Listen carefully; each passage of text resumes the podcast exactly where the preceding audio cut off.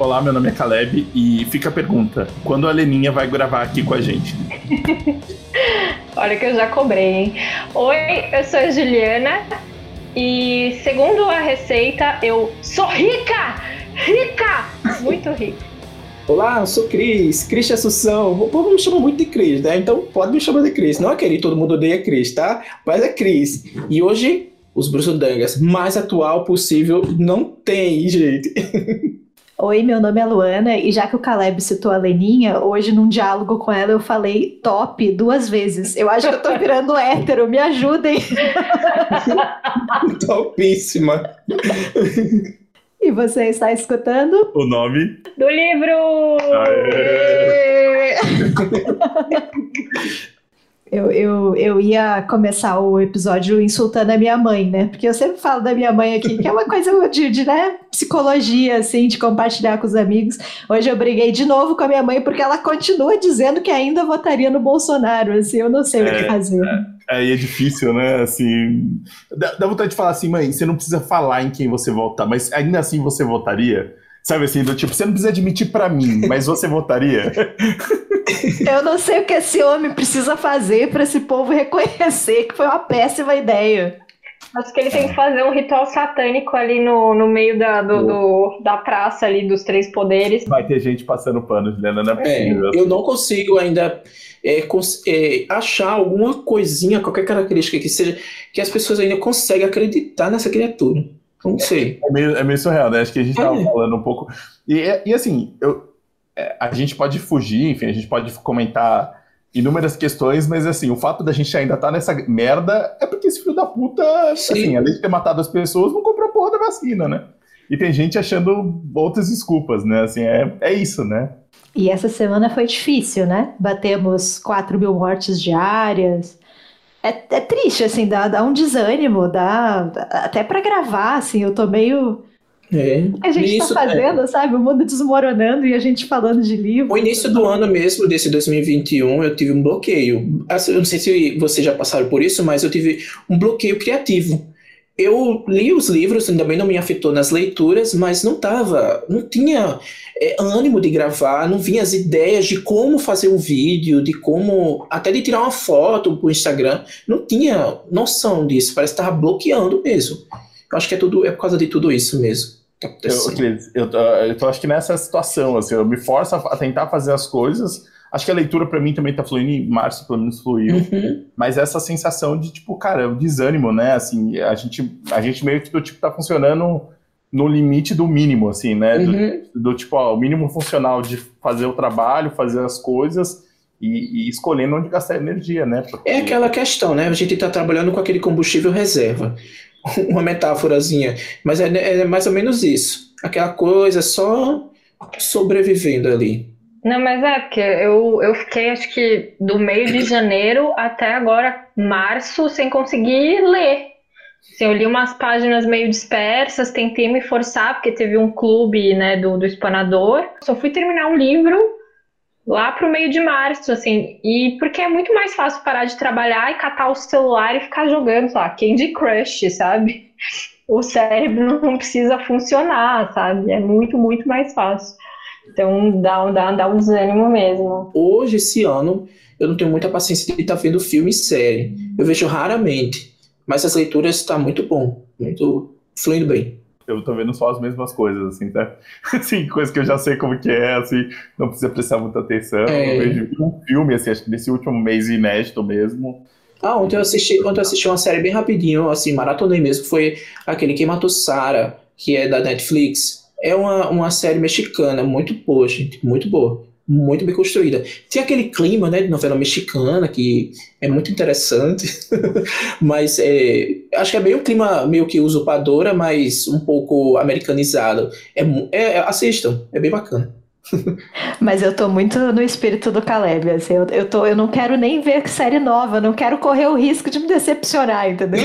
Aí eu, eu abro Netflix e assisto o RuPaul, e de novo, e de novo, e novamente, eu quero ver drag, eu quero ver sync, é isso que eu quero, sabe? Só isso.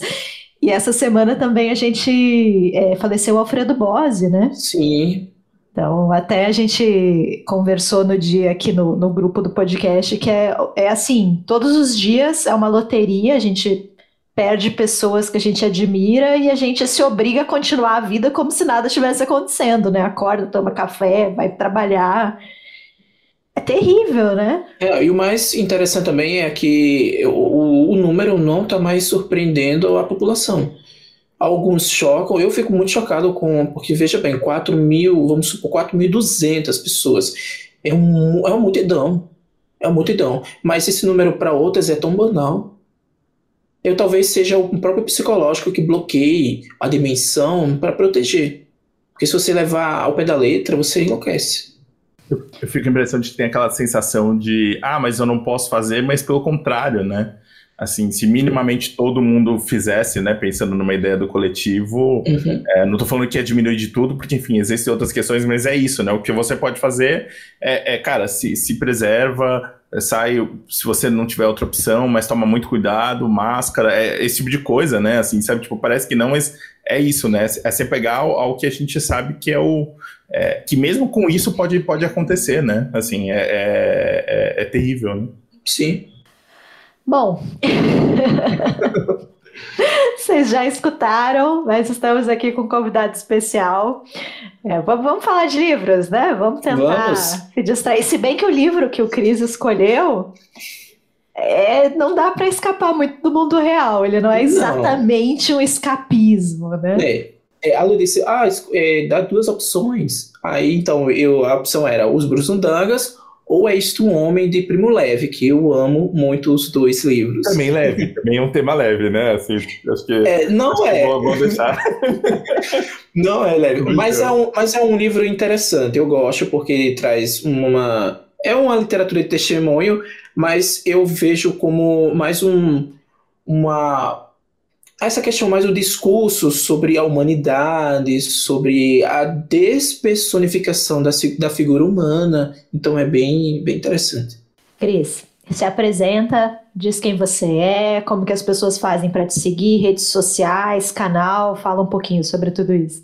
Então, gente, eu sou Cristian Assunção, estou há sete anos no YouTube é, fazendo um conteúdo para livros. E é isso. Aí me encontrem, né? Cristian Assunção, vocês jogam aí no YouTube, no Instagram e no, no, Twitter e na Twitch também agora. então, nessas redes sociais. E é isso. E a gente vai é, conversando sobre livros. Esse é o intuito, né? Levar essa mensagem, porque eu acredito muito, os livros ainda salvam.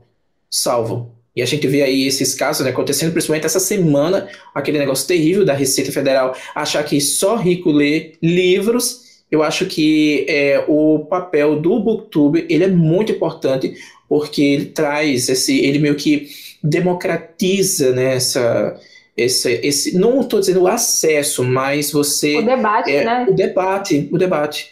Eu acho que depois, eu acho que o Booktube expandiu muito isso, muito isso. Então é isso. É, me encontrem lá, a gente sempre conversa, faço os lives direto o tempo todo. Ou no, quando não faço na. Tem projetos, né? Eu faço desde 2017 o projeto Calhamaços Clássicos, sempre tirando o medo que as pessoas têm de ler livro grande. Que eu não sei o que é isso. É só o volume, gente. Não tem nada dificultoso. E aí fazemos lives também constantemente lá na Twitch. Legal. É, Cris, é, então vamos voltar um pouquinho no tempo. A gente sempre começa perguntando como foi a sua infância, né? Como seu, suas primeiras relações e contatos com os livros. Se você foi uma criança que teve incentivo para leitura, se ter pais leitores, ou enfim, como, como que isso aconteceu com você? Então, é, voltando ao passado, né? É, como é, é tipo uma coisa. Então vocês lembram do. Acho que era vídeo show. É, que tinha um, um coisinha lá, é, é como era de volta. No túnel do tempo. Voltando no túnel do tempo. então, eu perdi minha mãe muito cedo, muito cedo, 5 anos de idade, e aí é, ela sempre apoiava. Coisas que eu lembro muito que era prioridade, apesar que éramos aqui uma família pobre, e morando na periferia, maior sofrimento e tal, mas ela sempre prezava nossa educação, né? E depois que ela faleceu, aí teve muitas dificuldades financeiras e a gente foi para a escola pública, terminei, fiz meu todo o meu ensino na escola pública é, meus pais não, não são leitores, então da minha família só eu que realmente leio até hoje. e além do mais, é, eu fui o primeiro também a, a conseguir um ensino superior, a fazer mestrado, então eu sempre batalhei por isso, porque eu sempre tive essa visão que eu acho que o ensino ele quebra muitas barreiras, né? E hoje o que o meu sucesso que eu consegui foi graças a isso. Então, é, foi tudo começou com essa questão das leituras, é, sem incentivo nenhum dos, da minha família, mas o colégio mesmo na quarta série. E é sempre a, as professoras levavam nós para, para a biblioteca lá da escolinha de bairro. E aí eu me deparei com um livro que até hoje me marca assim absurdamente. E é, um, é bem pequenininho, é, é ilustrado, é meio tipo aquelas histórias de, dos irmãos Green. O nome era O Gigante Preguiçoso. Se vocês colocarem no Google, vocês verem a, verem a capinha. É, então, um gigante preguiçoso. E aquilo eu achei, achei estranho, um gigante preguiçoso numa floresta. E aí eu comecei a folhear, eu perguntei, posso levar para casa? E aí ela me permitiu levar para casa. Eu, eu, passei dias lendo, relendo, e daí começou todo aquele o gosto, né, de pela, pela literatura. E aí foi só crescendo, né? Eu acho que o período que eu mais li foi no ensino médio é que no ensino médio, também escola pública, tínhamos um grupinho ali de cinco pessoas. Tinha uma menina que o pai dela tinha mais, mais maiores condições, e aí ele comprava o livro para ela, ela lia e depois passava para nós. E cada um tinha um prazo, sabe? E assim a gente leu muito. Leu, eu lembro que na época a gente, no ensino médio, lemos toda a coleção do Dan Brown, que estava bombando na época, era o que só o que falava, depois virou filme, a gente foi ver juntos, aquela coisa toda. Eu, ela era ela, ela era assim, até hoje, né? Ela dizendo que era comunista, socialista e essas coisas. Aí, na época eu não entendia nada, ela explicava muito, ela estudava muito sobre isso. E na época ela ganhou uma biografia do Mao Tse Tung, é, aquela da, da, da Companhia das Letras, é, que na época era uma capinha meio flexível, hoje é uma capa meio diferente, né, porque é, é econômica. Aí ela foi, leu, aí ela perguntou, gente, é grande, vocês vão enfrentar? Aí pronto, a gente todos leu e começou a discutir aquilo. Foi o meu primeiro calhamaço, gente. primeiro calhamaço. Mas foi bem interessante, porque dali começou as ideias. A gente começou, eu acho que foi esse, a partir desse ponto que a gente começou a discutir política né, nessa roda. E para vocês terem noção, é, da, de, da, minha turma, acho que tinha em faixa de uns 30 alunos, 35, não sei exatamente. Todos esses cinco, somente os cinco passaram no vestibular. Para vocês terem noção. Os cinco leitores da turma. Nenhum passou, nem os outros, nenhum. Eu não sei se os outros, eu não lembro exatamente se os outros tinham interesse, porque, enfim, era complicado.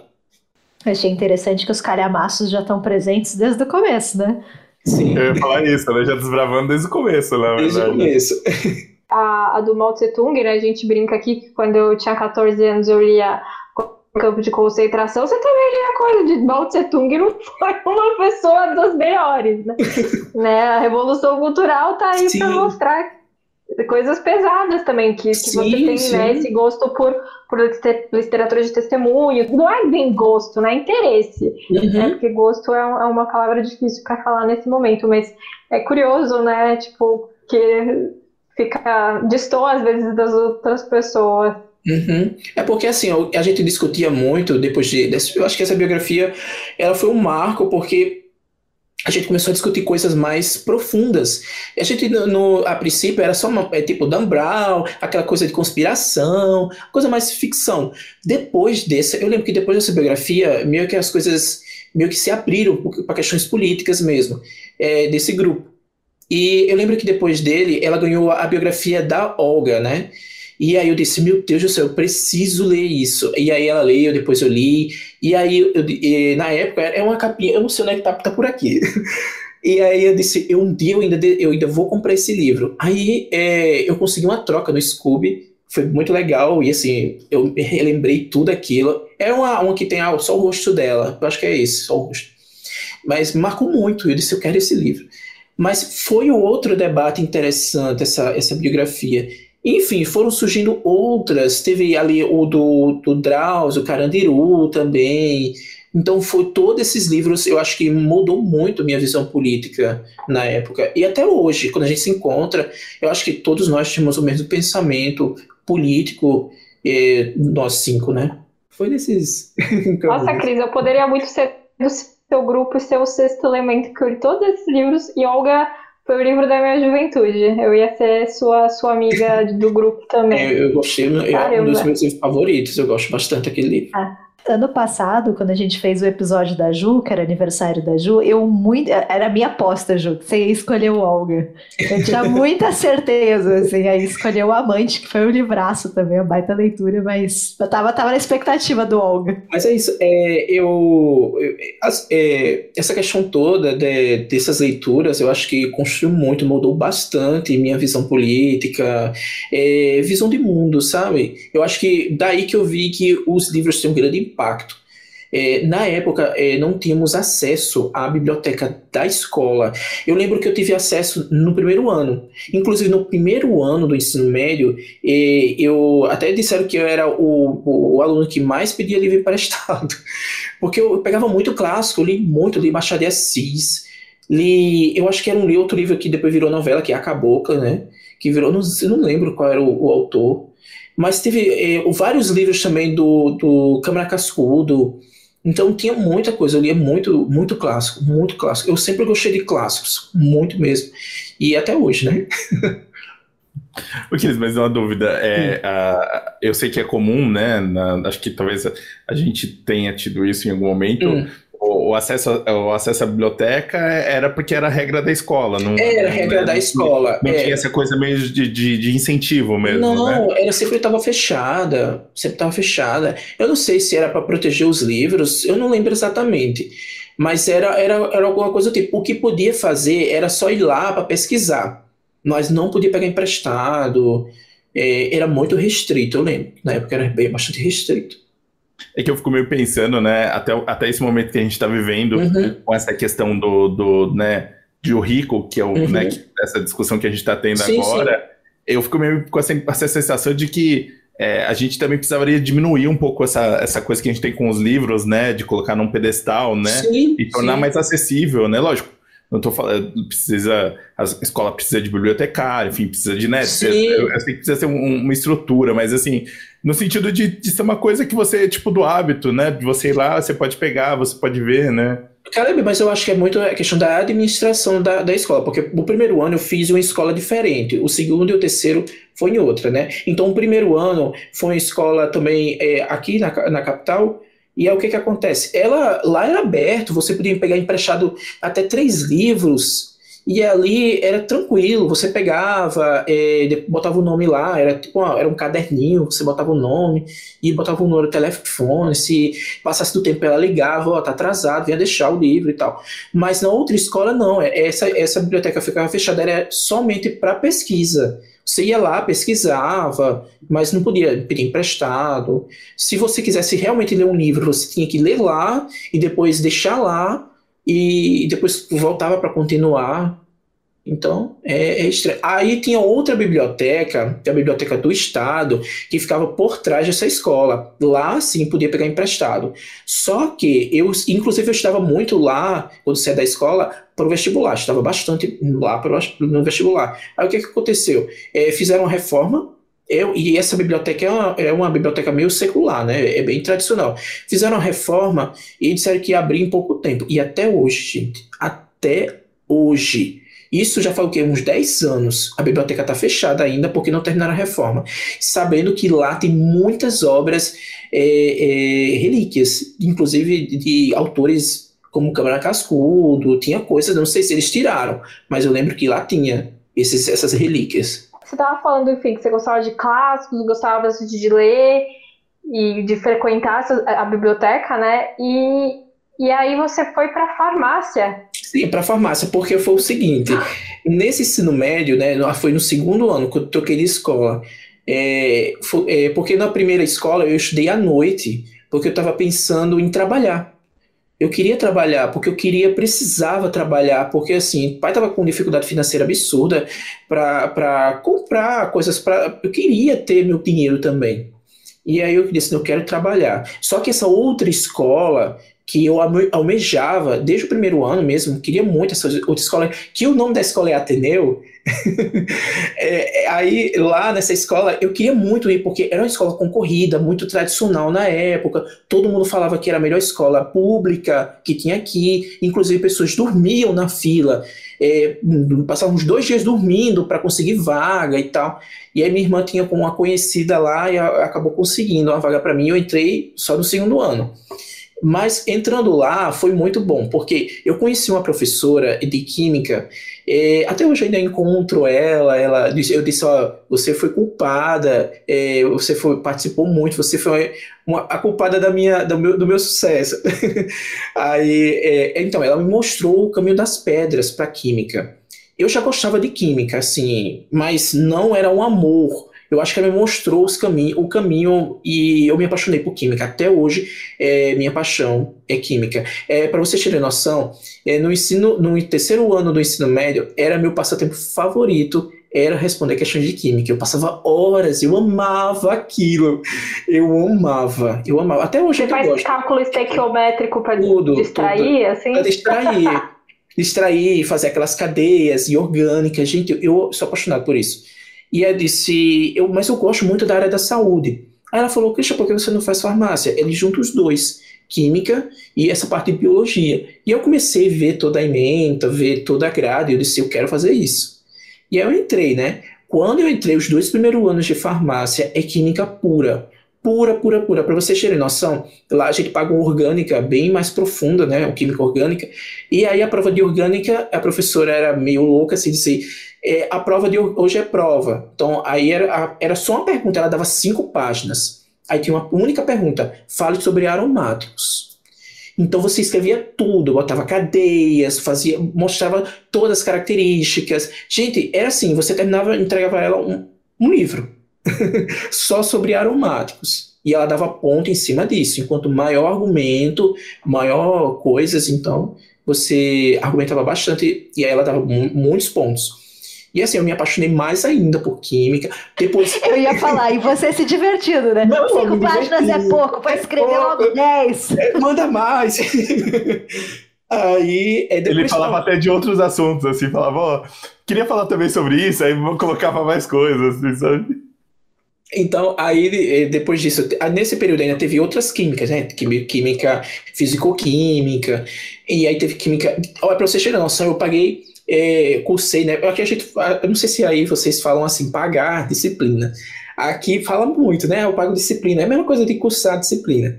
Então eu, eu paguei a disciplina que não pertencia ao meu curso, pertencia ao curso da, eh, de química, de engenharia química. Eu fui lá e procurei optativas, né? Eu fui lá e disse, não, vou ver química experimental. Olha como é legal. Eu fui lá, cursei com um pouco de engenharia química. Porque eu gostava disso. Fazer experimentos de química, tudo no laboratório, aprender a usar aquelas vidrarias. Então, era uma coisa que eu assim, me achava muito realizado. Inclusive, hoje eu estava até pensando, quero fazer Enem novamente para fazer química. A diversidade humana, né? A diversidade. Isso é maravilhoso. Eu sempre, é maravilhoso, eu sempre né? odiei química, eu era da né, Clube Renato Russo de odeio química, química, química. E eu ficava pensando assim, mas como é que as pessoas cursam química? Eu, na minha cabeça, já tinha imaginado aqui uma história de ameaças. Eu achava que as pessoas iam na, na casa das pessoas, apontavam lá e falavam, você vai fazer essa. mas aí, Lu, você tem noção que isso é, foi por causa de um professor. Olha o poder Olha o poder. Isso que eu ia comentar, viu, Cris? Porque assim, a minha tia, ela é professora de química e ela dava aula na mesma escola que eu, mas não para minha turma. E a gente tinha aula com uma professora horrível, a gente tinha laboratório, né? Era uma escola que eu era bolsista, né, no, no final do colegial ali. E aí, e aí tinha, né? Só que é isso, você, você misturava. Essa professora era assim: ah, você mistura o líquido amarelo com o verde uhum. e fica roxo. E aí, tipo, o relatório era, ficou roxo. E a gente não, não, não, sabia. Aí teve um dia que essa professora faltou e minha tia deu aula. E as pessoas ficaram assim, nossa, é por isso que a gente estava fazendo. Faz toda a diferença se você tem bons professores, né? Com certeza, toda a diferença. Minha tia era muito animada e tal, e essa, essa professora era meio e, e, é uma matéria que, cara, você tá com. Você tem os instrumentos ali na sua frente para mostrar como pode ser legal da minha visão, tá? O que é que eu vejo? As pessoas, é, quando vão estudar química, eles querem estudar química para ver por cima. Eu gosto de ver micro, sabe aquela coisa ali? Você pega uma lupa e vê. Vou, vamos pegar esse exemplo que a Ju disse. Ah, misturar é, tal cor com tal cor e dá isso. Mas por que deu isso? Qual foi os grupos é, químicos que favoreceu essa mudança de cor? Qual foram os produtos reais, é, é, que, que favoreceu? Ah, liberação de gás. Liberação de gás porque ah, saiu um carbono, ah, saiu um oxigênio, ah, não sei o que, ah, quebrou uma ligação tal. Foi por causa disso, por isso que essa mudança de cor. Então é isso que, que, que eu gosto, sabe? É isso que eu acho lindo na química. É tudo há uma explicação. Não é do nada que surge. Ah, mudou. Eu fui lá para o sol, eu fiquei com a pele vermelha. O porquê eu fiquei com a pele vermelha? É química. Então tudo é química, a vida é química. Até mesmo você pegar um livro, um livro, você cheirar é química. O cheiro é química, as páginas é química, tudo isso é química. Então, eu sou apaixonado por isso. Então, aí voltando para essa história da química, né? Então teve essas três químicas bem pesadas no início, inclusive na, na nessa química orgânica, acho que foi a disciplina mais pesada no início, da, muitos desistiram. Desistiram do para pagar depois, cursar depois, trancar a disciplina. Eu, eu lembro que da turma de 40 pessoas, somente, eu acho, 13, 15 passaram porque era muito pesada, muito pesada. E até hoje essa professora, o povo detesta ela. É, porque ela é muito rigorosa. É porque ela, o perfil dela é um perfil mais é, de pós-graduação.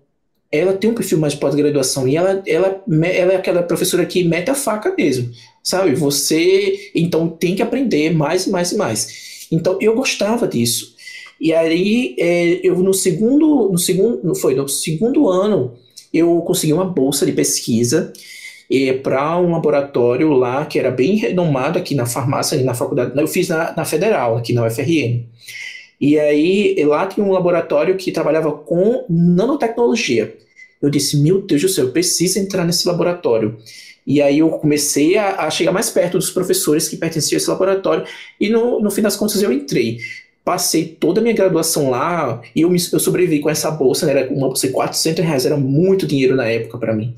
E aí foi o que me ajudou a pagar a passagem, alimentação, ir para congresso, essas coisas. E aí eu passei a graduação, depois fiz mestrado lá. Tudo nesse, nessa parte de nanotecnologia, trabalhava com produção de medicamentos, essas coisas. Enfim, é, na graduação, ainda tem outras disciplinas no decorrer, né? Tem ah, duas químicas farmacêuticas para a gente aprender a fazer síntese de medicamentos, essas coisas, que é mais complexo ainda. E tem outra química, que é a química é, de plantas, sim, para a gente extrair os princípios ativos das plantas, que foi minha paixão. Foi minha paixão. A gente chama essa disciplina farmacognosia. Gente, é lindo, lindo. Você pegar aí na Caatinga e no, nesses lugares, é pegar as plantas que, vamos supor, plantas que a população é, usa para um chá para dor de barriga ou qualquer coisa que seja, e você pegar qual é o princípio ativo, qual é o grupo é, é, farmacológico, porque algum há atividade antispasmódica ou, ou anti-inflamatória, qualquer que seja. Então vamos é, achar esse grupo, porque se a gente isolar esse grupo, a gente pode desenvolver um medicamento. Então, é, eu achei lindo isso. E aí a gente foi aprendendo e tal. No fim das contas, eu fiz uma, um, é, um concurso para professor, professor temporário, né? É, para química, né, química farmacêutica e farmacognosia. Eu fiquei ainda em, em terceiro lugar na época, é, era só uma vaga. Eu disse, eu quero que o povo desista, porque eu estava apaixonado por isso, eu queria dar aula disso. Mas é, é, é, nesse, nesse meio. Enfim, no fim das contas, eu entrei no mestrado. É, e foi uma realização de um sonho, mas no final tive complicações porque é, foi bem pesado. Eu, passei, eu fiz mestrado na medicina, não fiz na farmácia, porque tem, um, tem vários programas, tem o das ciências farmacêuticas e tem outros que é, que é o ciências da saúde, que é o, o povo da medicina. Eu fiz na medicina. E foi muito pesado, porque foi uma loucura. No mesmo dia do que eu estava defendendo o TCC, eu corri para fazer esse processo. Era terminando o TCC, correndo. E ainda, tinha, ainda fiz, é, não no mesmo dia, mas nos dias anteriores eu tive que fazer duas proficiências, porque ele exigia duas proficiências no mesmo dia. Eu fiz no mesmo dia. Aí eu fiz inglês e espanhol também, para entrar. Então foi uma, uma correria muito gigantesca para entrar nesse processo, porque eu estava desejando entrar nessa, nessa pós-graduação. Aí eu fiz a, a pós-graduação e não quis entrar no doutorado porque, eh, no fim das contas, eu estava muito abalado psicologicamente. Mas e aí, assim, bom, eu, eu acho que depois dessa exposição a gente está esperando que um dia a Cris vire professor de química, porque é ah. fascinante, de fato, pra você falar. Quase, assim. quase me convenceu que é legal, assim. Eu falei, olha. Será é mesmo? É, é, é, legal.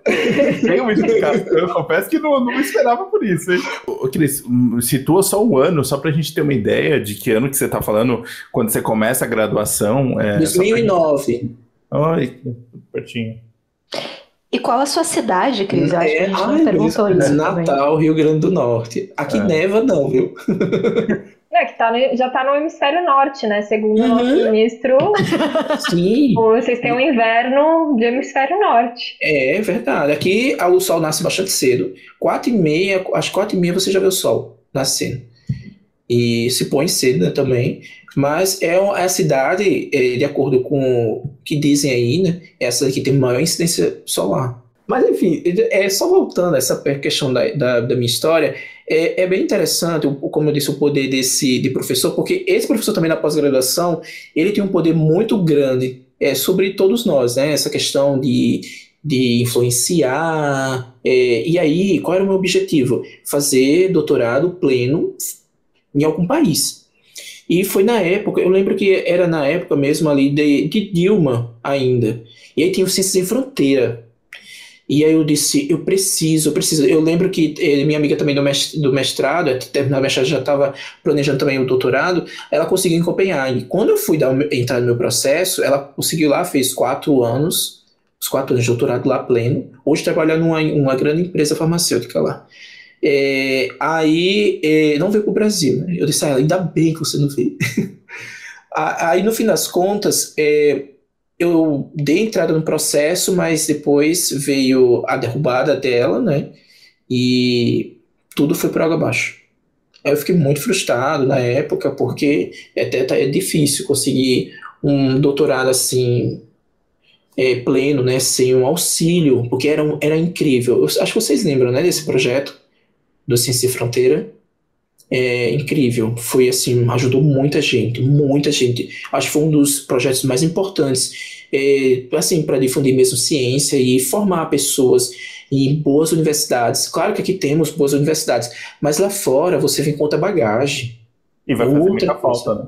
Muita a falta. Ideia, a gente não tem ideia de como que isso vai impactar uma geração, né? Assim, Muito. Todo é, o avanço que a gente estava tendo, né? Disso, do retorno, né? Das pessoas que vão uhum é, lógico, podem ficar. É de intercâmbio de conhecimento, né? É, acho que vai passar 20, 30 anos para a gente entender o buraco que foram esses últimos anos, né? Desde a, do, do impeachment para cá, né? Sim, e até mesmo, até por exemplo. Né? Que já vinha diminuindo, né? Sim, eu fiz um projeto do doutorado na, quando eu terminei, eu fui mostrar para ele, né? E aí, esse projeto era para trabalhar com bupivacaína, é uma, um anestésico.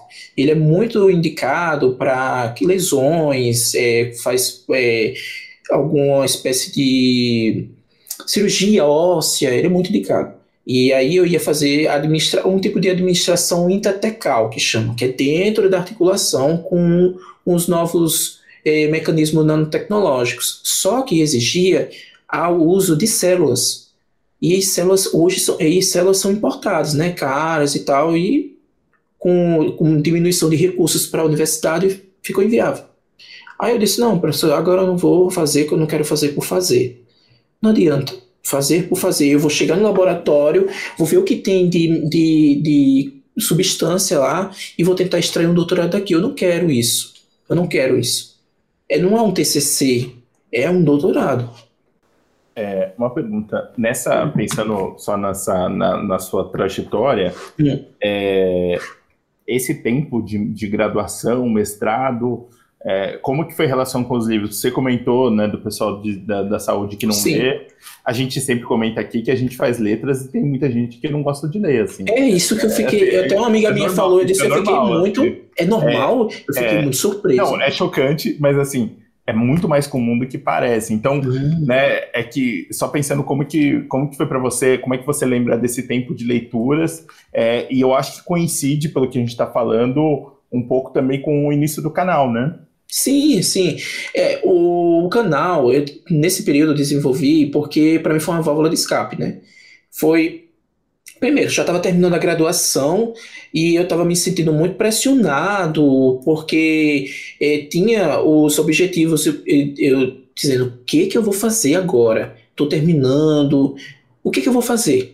Acontece, acho que acontece muito disso quando a gente termina, vai terminar a graduação, a gente não sabe para qual caminho seguir. Eu entrei cabeça mesmo nisso, mas eu não deixei as leituras de lado. Para mim, as leituras foi é, o que me ajudou muito a, a essa questão mesmo da saúde mental.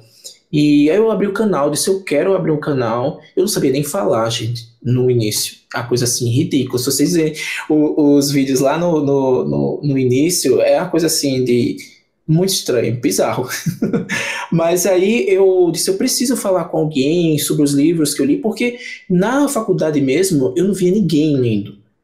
Raramente você via uma pessoa ali, e quando eu estava lendo era O Mundo Sofia. No máximo que eu via era. Porque tinha um aos montes lá na biblioteca é, da, do, do hospital. Pronto. E, mas eu disse: não, vou fazer o canal, abri o canal. O canal, acho que eu abri, eu não lembro exatamente qual foi o ano. Mas, enfim, eu abri o canal e daí começou, né? É, aparecer pessoas, a gente conversa bastante e crescendo aos poucos, né? Porque o canal é, pra, de livros, canal de livro cresce absurdamente lento. Vocês sabem muito bem, né? Lento é uma coisa insuportável. Mas hoje eu tô com o quê? Tô com um pouco mais de 17 mil, mas 7 anos, gente. 7 anos. É, sei lá. Enfim.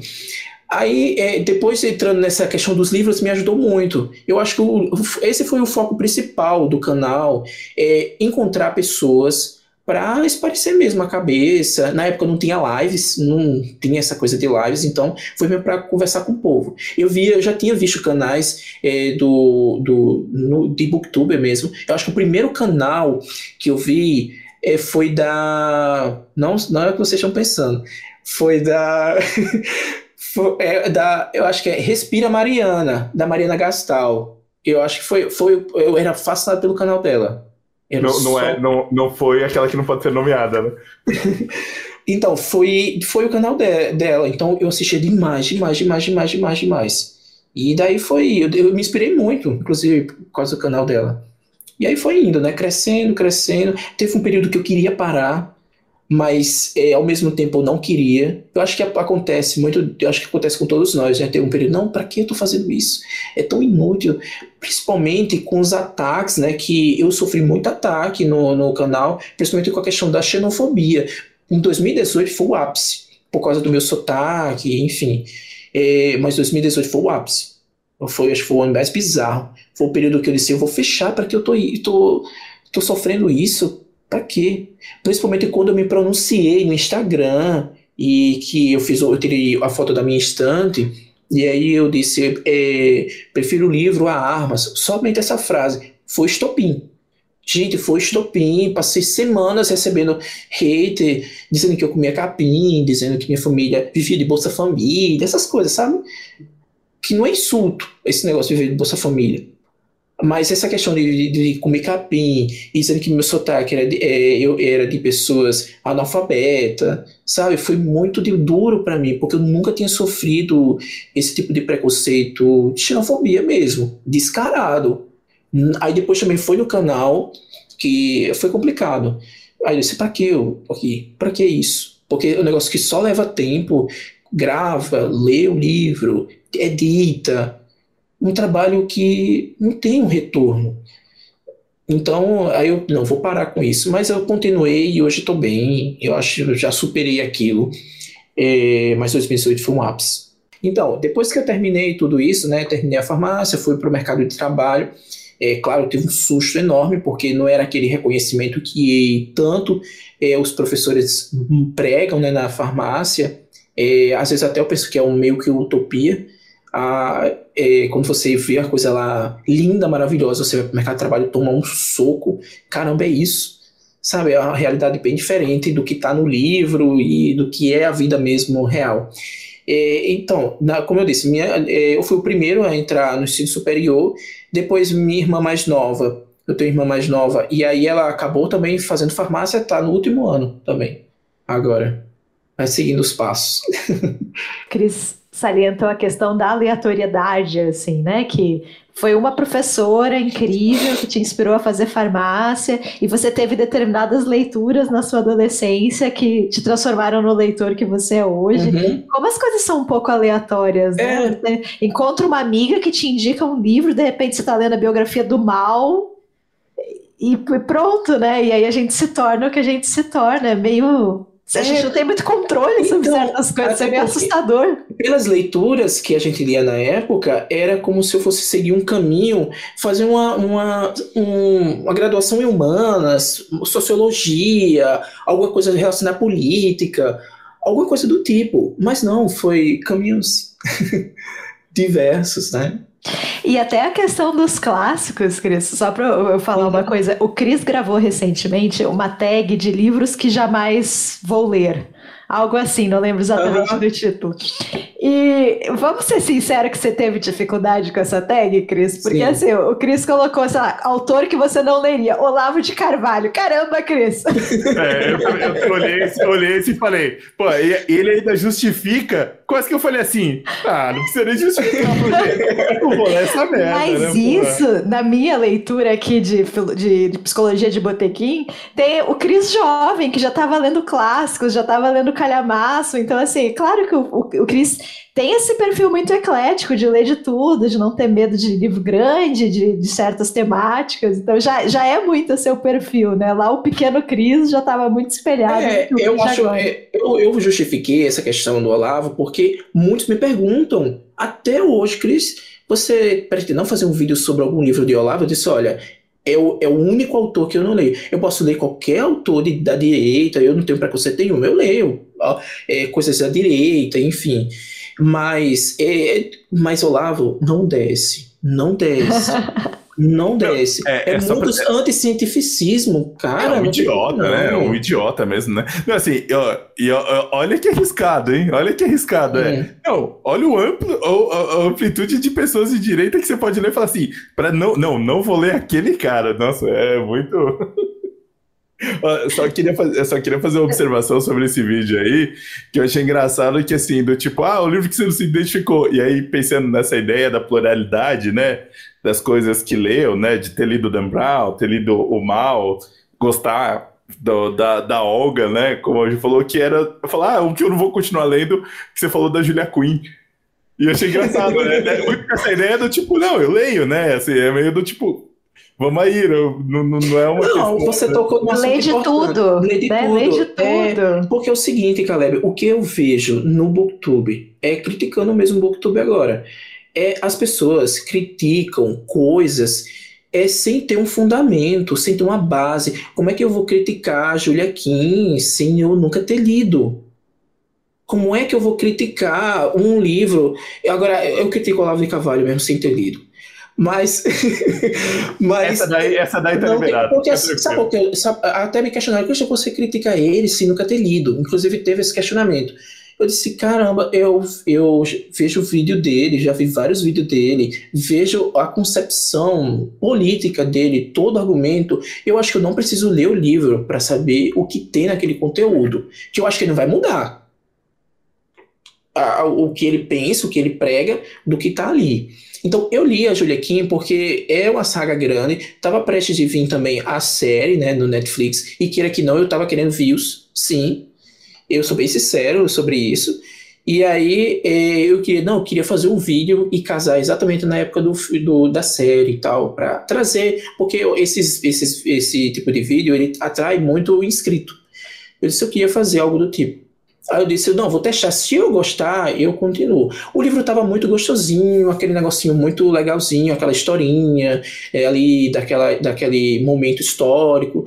Mas começou a ficar estranho, porque é, o negócio parecia, sabe o quê? Eu não estou criticando de jeito nenhum esse, esse gênero. É, é, é um erótico, até porque ela é muito conhecida, né? É um erótico tipo é, Christian Grey no no, na, na era vitoriana. Então é mais ou menos isso. E eu disse: não, para mim não faz meu perfil. Tem pessoas que amam, eu conheço pessoas que. Eu tenho amigo, amigas que é apaixonada por Gilequim. Eu super respeito, nada contra. Eu disse: agora eu preciso ler para saber. E aí eu até eu botei meus argumentos. Olha, aconteceu, inclusive, tem uma cena de abuso lá que muitos não comentam, poucas pessoas comentam, e eu até critiquei, disse, olha, é meio que romantizam a questão de abuso, e aí não rola para mim. E aí é uma coisa que eu também acho que não teve no filme, na série. Enfim, e é isso. Essa questão, mas eu leio tudo. É que eu fiquei curiosa, Cris, assim, você gosta tanto de, de, de, de, química, de ciência, você gosta de livros de divulgação científica? É uma coisa que você gosta de ler ou, ou você separa esses mundos, assim, do tipo... Eu amo Quando eu quero me divertir... Ah, eu esque... você tocou no assunto, uma coisa que eu esqueci de falar, que eu acho que é importantíssimo sobre a minha vida. É, voltando ao passado, lá no Cris, bem pequenininho, é, para vocês terem noção, essa questão da ciência, da biologia, é, foi essa vertente aí que eu esqueci de, de acrescentar. Lá, quando eu era criança, é, aqui é, em Natal, acho que tem Zona Norte, acho que tem Zona Norte, Zona Sul, enfim, esses bairros. Então, o bairro da Zona Norte é um bairro bem periférico. Então, quando minha mãe faleceu, o pai construiu uma casa lá e bem afastado mesmo. Na época, quando a gente chegou lá, a casa era. É, esse lugar era praticamente nossa casa sozinha e mato. Mato, assim, uma floresta. E aí, nessa época, eu lembro que era o meu passatempo favorito, era pegar frascos de maionese e de, de aqueles nesse café, pegar, botar uma quantidade de álcool na lã ali, embebecida, e pegar inseto.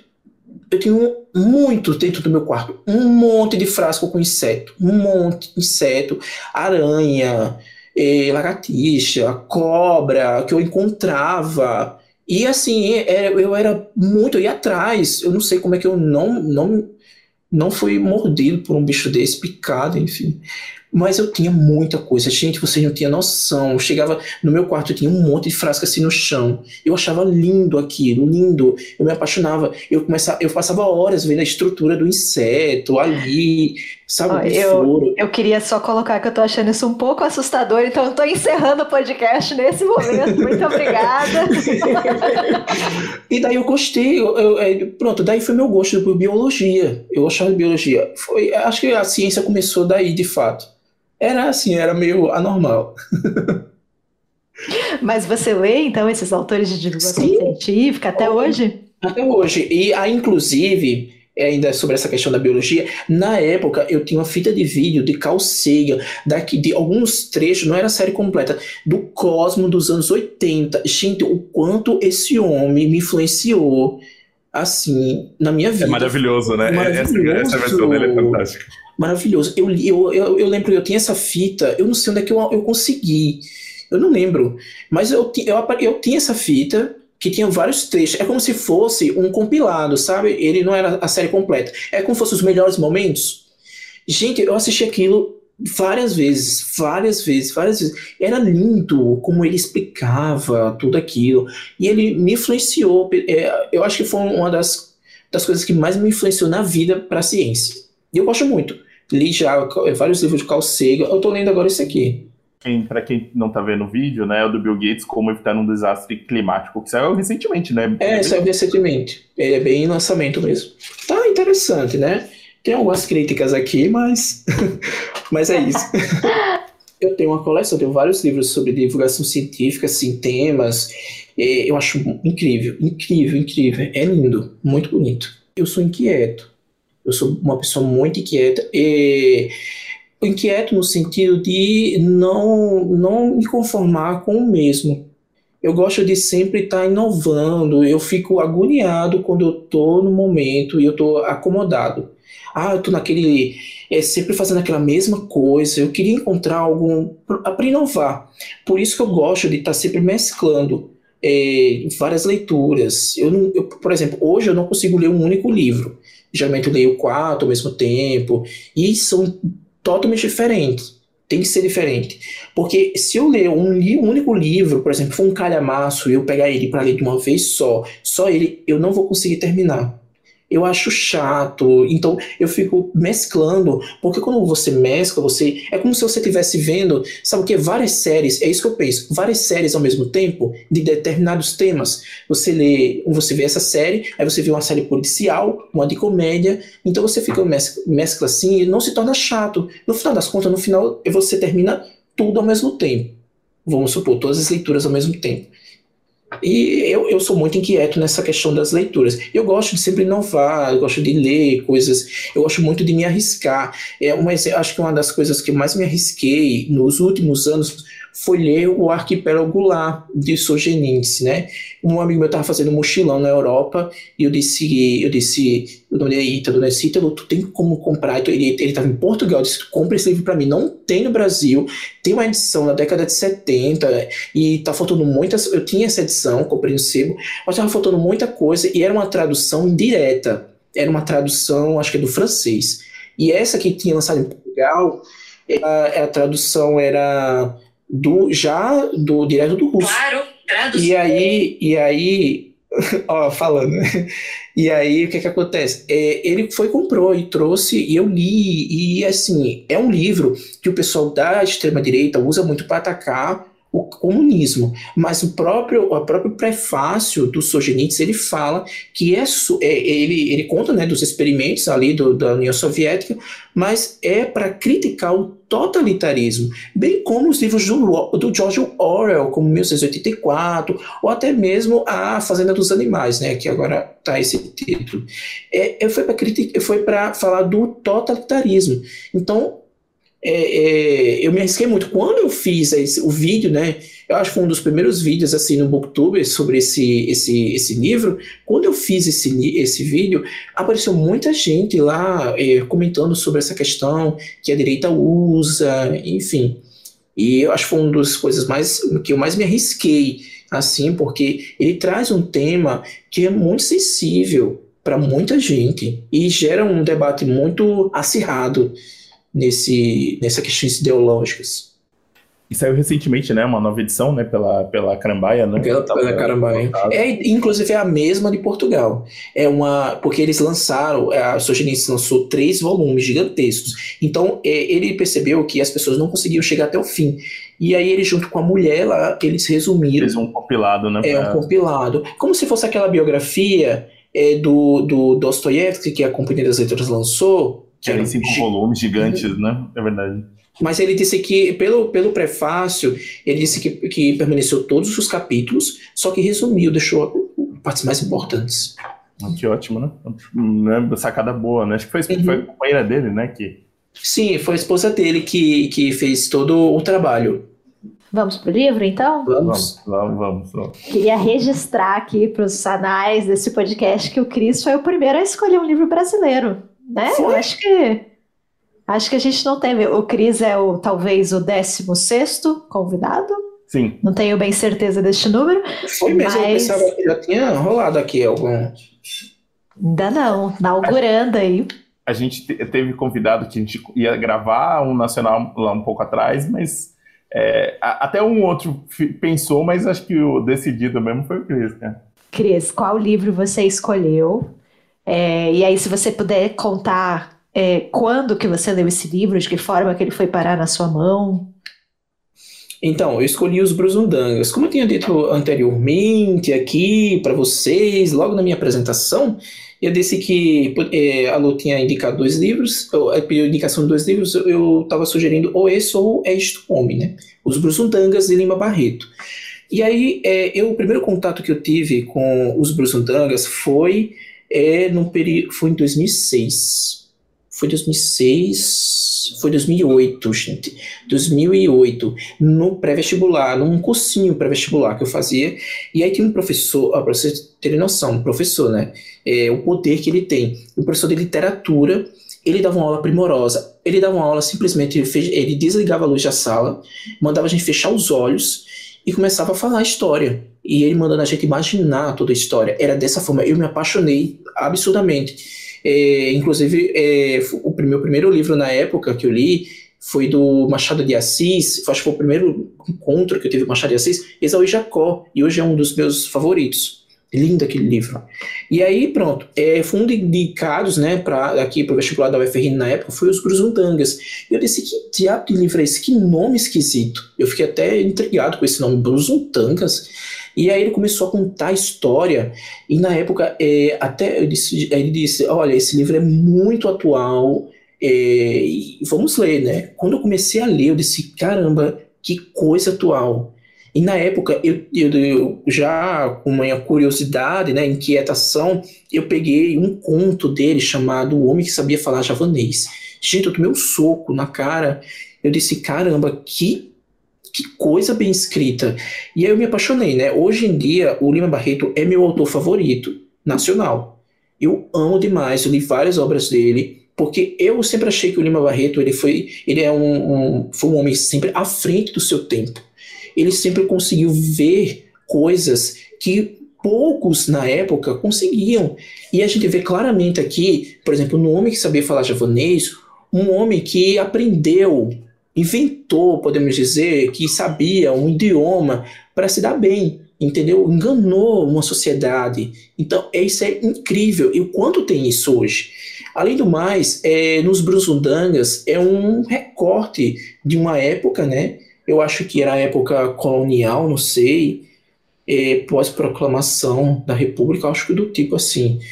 É, e aí ele faz um recorte daquela época, e que se a gente trazer para os dias atuais, é, é praticamente uma xerox do que a gente está vivendo. É chocante isso aqui, muito chocante. Na verdade, o, o Lima, ele vivia, para falar desse, um pouco dessa uhum. questão do contexto, ele via no, no momento de transição, né? Ele nasce ali no final do século, já no, do século XIX, né? Ele nasce sete anos antes da abolição. Uhum.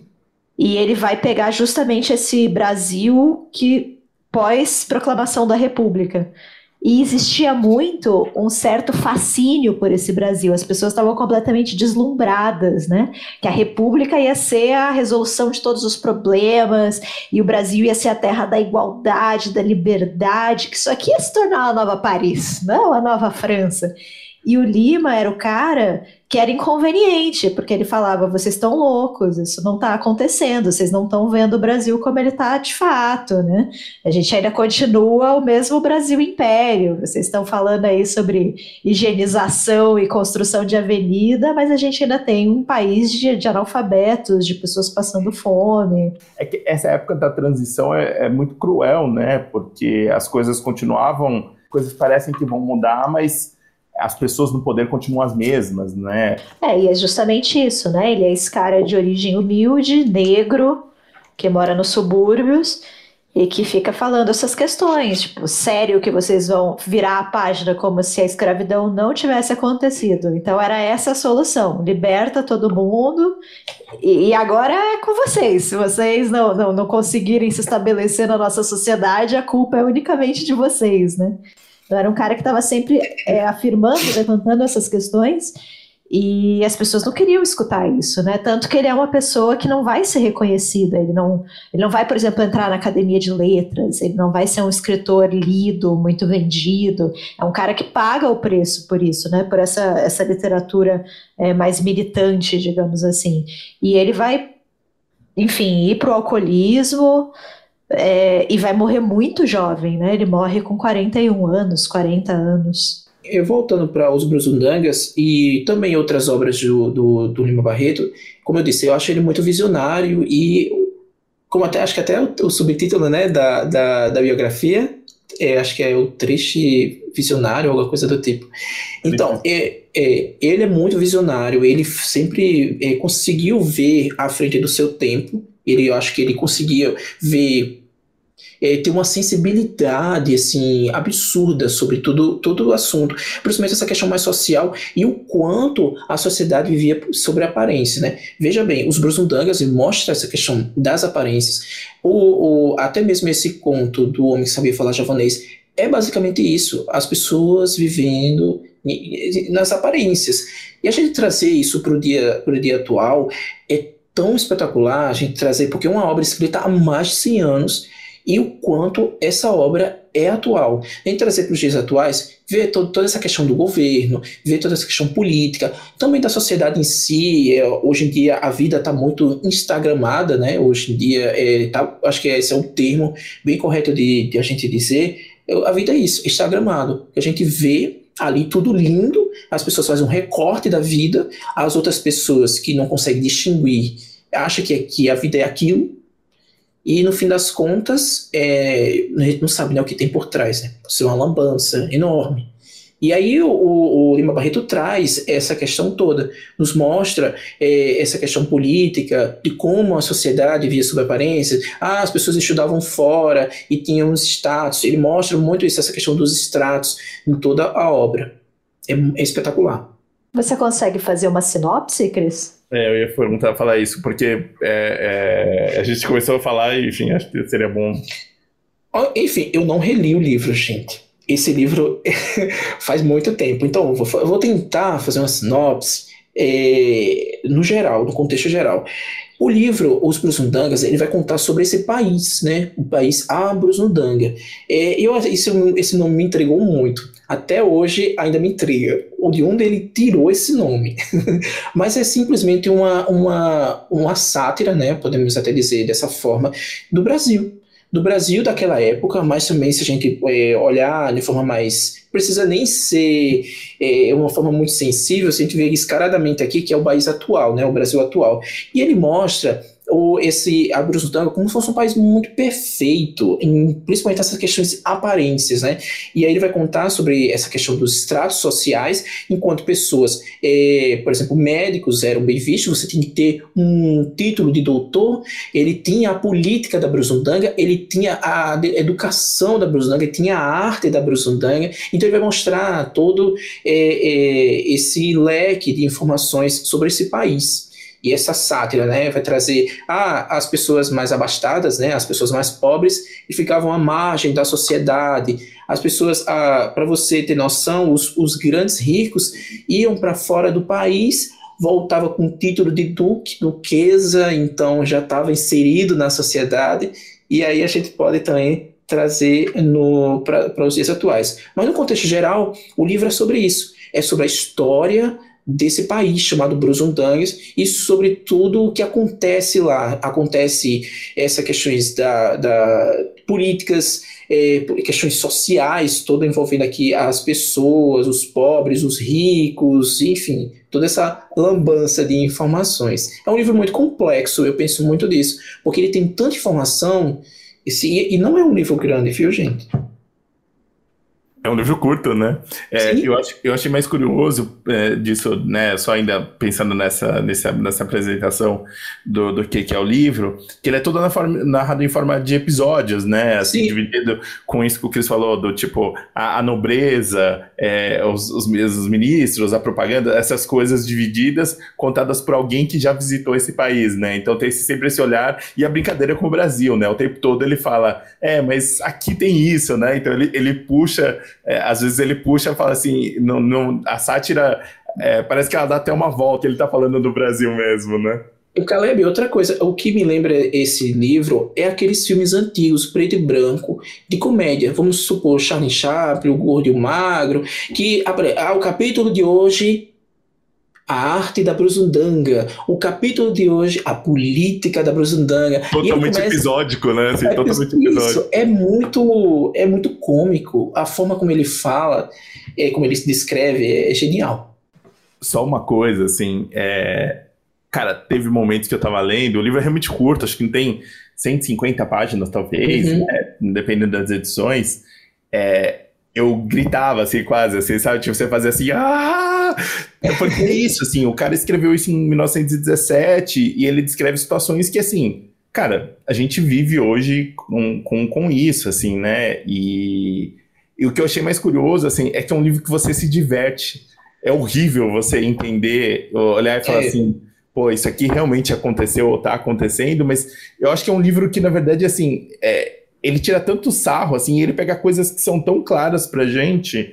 É lógico, tem coisa que a gente não vai pegar, tem algumas coisas que estão é, mais ou menos um pouco ultrapassadas, mas bem pouco, assim, né, no sentido, mas as críticas são muito reais, né, assim, eu só, você falou, Cris, você falou, eu, eu, realmente grifei várias coisas, mas é, você falou isso do, do, do, Instagram, né, e eu grifei um trecho aqui que ele fala, é, nos anúncios luminosos, então, a sua imaginação foi fértil, houve um que ficou célebre e assim rezava: Bruzundanga, país rico, café, cacau e borracha, não há pretos. Essa seria a propaganda. E eu fiquei meio lembrando do, do, do nosso ministério, sabe? Tipo, uhum. é, que tinha uma propaganda meio tipo Brasil, sabe? Tipo, é, é ainda essa ideia do, dos gringos olhando para o Brasil. Uhum.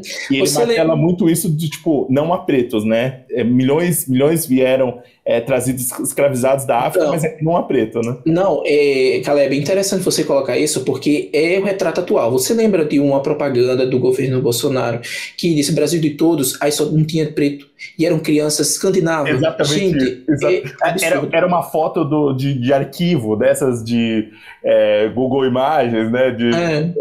Eram de crianças escandinavas, praticamente. É, não tinha é. nenhum. Mesmo que sejam pessoas brancas, mas não tinha o biotipo nacional brasileiro. Deixa eu falar uma coisa aqui. É que, enfim, eu não consegui ler inteiro, né? É, mas o, o Caleb me mandou um trecho é, que eu acho que exemplifica bem. vou falar rapidinho. A minha uhum. experiência com Lima Barreto, é, Lima Barreto é tipo quase nula, porque de fato, assim, foi o que a Lu comentou, assim, pelo menos aqui, aqui eu fiquei tentando puxar, porque eu sempre acompanhei é, livro de vestibular, eu não consigo lembrar se o do Lima Barreto ser pedido, porque né, é, é, meio que um status, né? É livro de vestibular, então as pessoas vão ler. Então eu sabia que o, o Lima Barreto tinha escrito o Triste Fim de Policarpo Quaresma, mas era assim, do tipo, você, lê, você vai ficar no colegial ou na, na faculdade lendo Machado de Assis, e ah, nessa mesma época aí tinha um cara chamado Lima Barreto, sabe? É meio que essa a ideia. E aí eu lembro quando saiu pela COSAC, o, o hospício. Não, o cemitério. Vivos e o, e o Diário do Hospício, né? Isso, é, eu tava pensando no hospício, no hospício é Deus da, da Cansado, é, que é outra, outra mulher, é nada a ver. É, enfim, mas né, que saiu esse livro do, do, do, do, do hospício, que, que enfim, conta a, a, ele com a questão dele com o alcoolismo. E o Caleb leu e, e, ele ia me falando e eu caramba eu não sabia absolutamente nada sobre esse homem né? Eu fiquei muito impressionada e aí tem um trecho que ele fala sobre presidente ou o manda-chuva eu vou ler aqui porque eu acho que muita gente não, não deve ter lido esse livro é, e eu acho que vai, vai criar pode criar interesse, interesse mais interesse nele da, né, do que é, diz assim: a constituição da Brusundanga era sábia no que tocava às condições para a elegibilidade do manda-chuva, isto é, o presidente. Estabelecia que devia unicamente saber ler e escrever, que nunca tivesse mostrado ou procurado mostrar que tinha alguma inteligência, é, que não tivesse vontade própria, que fosse, enfim, de uma mediocridade total. E continua, mas eu paro por aqui porque qualquer semelhança, né, é mera coincidência. Não, e outra coisa, Ju, a Constituição, que eu, eh, lembrando essa parte da Brusilândia, a Constituição da Brusilândia, ela, era, ela foi moldada e escrita para favorecer a burguesia, naquela época. Ela, ela esquecia as, o, a, a, os pobres. Se você vê, era moldada para os, os doutores, os monarcas, é, é sempre é, é, isso. E aí, a gente trazendo para os dias atuais, a gente, não estou falando da nossa Constituição em si, mas eu estou falando de leis que são feitas para favorecer determinados grupos, determinadas é, é, pessoas, sabe? Principalmente agora, tentando quebrar regras, tentando quebrar coisas para favorecer determinadas particularidades. É a tal da democracia que nasce, o voto é, é proibido aos analfabetos e às mulheres também, né? Então é realmente um, um, grupo bem específico de pessoas que podem votar e eleger os seus governantes. Lu, não só, só ainda sobre isso, né? É meio curioso como ele vai pegando, né, na, nos capítulos é, ele pega exemplos que a gente consegue aproximar da vida real da época, né? E um que me chocou muito foi o Marechal Deodoro, né? É, que, que fala que recorrem a ele para ser o herói. E, cara, é muito chocante. A gente, a gente pensa em N questões de, de como a gente é, se relaciona com a nossa própria história e aí eu tô falando, é, assim, lógico, né, dessa época, mas eu tô falando muito é, de como a gente olha para nossa ditadura, né? Assim, é, de como existem questões que a gente não conseguiu resolver e a gente tá, tá os problemas estão aí agora, né? E, e, e, continua se repetindo, assim. É um livro, é, assim, lógico, vai ficar a recomendação aqui, mas assim, é um livro muito atual, muito, muito atual. E, e tem uma coisa que é difícil que é a sátira ela às vezes ela se perde. É, é, muito difícil, assim, uma sátira que você olha e você fala assim, ah, tá, eu entendi, é legal, mas ela ficou um pouco... Lógico, tem trechos, né, porque é um livro que foi escrito há 100 anos, mas eu fiquei meio impressionado com isso, assim, sabe? Tipo, é um livro que se mantém, se sustenta, assim, tranquilamente, né? dá a impressão que o livro ele só mudou, aliás, a história só mudou de cenário mas é, é o escopo todinho é, o, é isso que a gente está vivendo. É isso que a gente está vivendo. É muito assustador. Eu, eu sempre falo, quando eu vou falar é, sobre Lima Barreto, eu digo que é, o Lima Barreto escreveu um dos livros mais assustadores de todos os tempos. Porque, gente, é, quando você pega esse livro e começa a ler, você diz, isso aqui é muito parecido com alguma coisa. É tanto que logo, não sei se outras edições tem, mas nessa edição aqui da Carambaia, ela tem, ele tem um prefácio do autor que tem um trecho que eu fico muito chocado quando ele diz assim, ó, é, que o, o, tre, o prefácio do, do próprio Lima Barreto, ele diz assim, ó, como os maiores, como os maiores ladrões são os que têm por ofício livrar-nos de outros ladrões, falando e alfinetando a política. Gente, isso aqui é tão real, é tão que a gente está vivendo hoje que é assim, é assustador é assustador. E a política tem como único objetivo fazer o povo infeliz. Sim. Ele fala também. É, o que eu mais me divertiu, o Caleb falou sobre ser um livro que você se diverte, foi como ele ridiculariza a elite é bárbaro, assim. É uma elite de um país tropical que usa peles, né? É. Para parecer que, que eles estão em um país nórdico. Né? Mas, é, Lu, mas veja bem, era comum naquela época trazer essa cultura é, europeia. Anos 20, é, eu acho que é o que mais é, a gente pode dizer, anos 20, eu acho que foi o ápice de trazer os costumes franceses. Um livro que até ele é, é, bem isso que fala sobre isso é Enervadas da Crisantemê. Esse livro aqui é espetacular, um dos melhores livros que eu li na vida. Eu não sei porque esse livro ficou tanto tempo escondido. É, enfim, esse livro mostra esses costumes dessas pessoas que, que claro, que aqui, fala, aqui é outro tema, tá? Mas é, você vê aqui as nuances de pessoas, os costumes dos anos 20 era trazer esse, esse ar europeu, um país tropical, as pessoas usando pele, usando casaco, trazendo de todo de. Imagina uma pessoa no Rio de Janeiro, no fim do ano, ali, que vocês sabem que é bastante quente, vestindo terno aquele, aquele, aquele é, chapéuzinho, todo estilo europeu. Gente, eu não sei como é que eu sobrevivi. Ô, Cris, eu trabalho, eu tra trabalhei em ambiente de banco muitos anos. As pessoas estão de terno até hoje.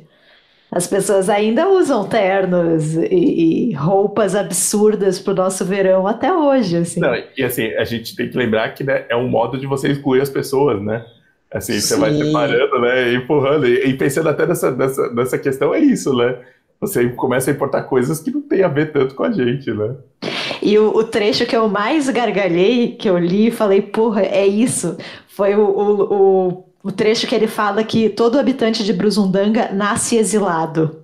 Porque na verdade ele não é daqui, ele não é brasileiro, entendeu? Ele deveria ter nascido em outro lugar. Ele tem antepassados nobres, né? Gente de olho azul, lá uns europeus. Ele não é brasileiro de verdade.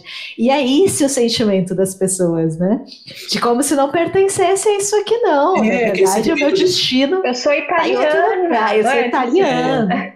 E os habitantes é de Brusundanga vão para a Europa para tentar descobrir algum antepassado nobre, ignorando o fato de que se os seus antepassados vieram para o Brasil é porque a situação não estava boa lá.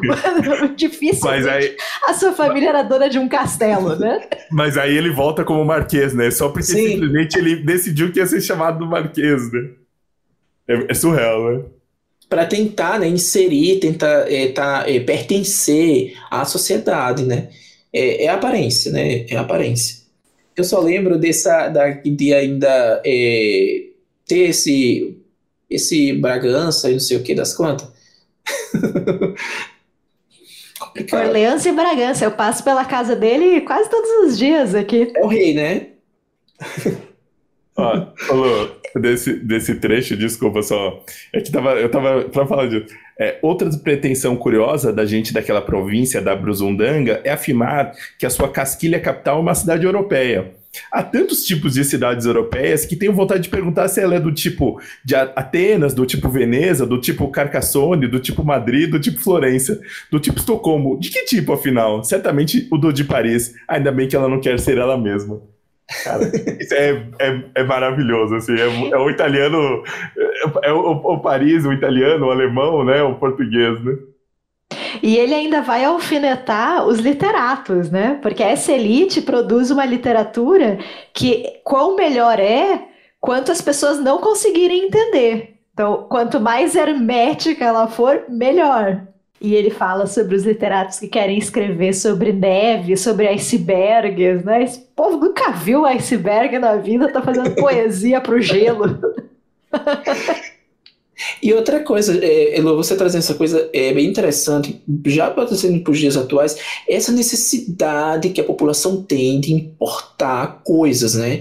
De importar tudo, é, americanizar, até mesmo os conceitos, é, é palavras inglês que está tão familiar, é, familiar né, no nosso cotidiano, é uma americanização é, tão constante no nosso dia. Claro que isso também é decorrente da globalização, do capitalismo, tudo isso.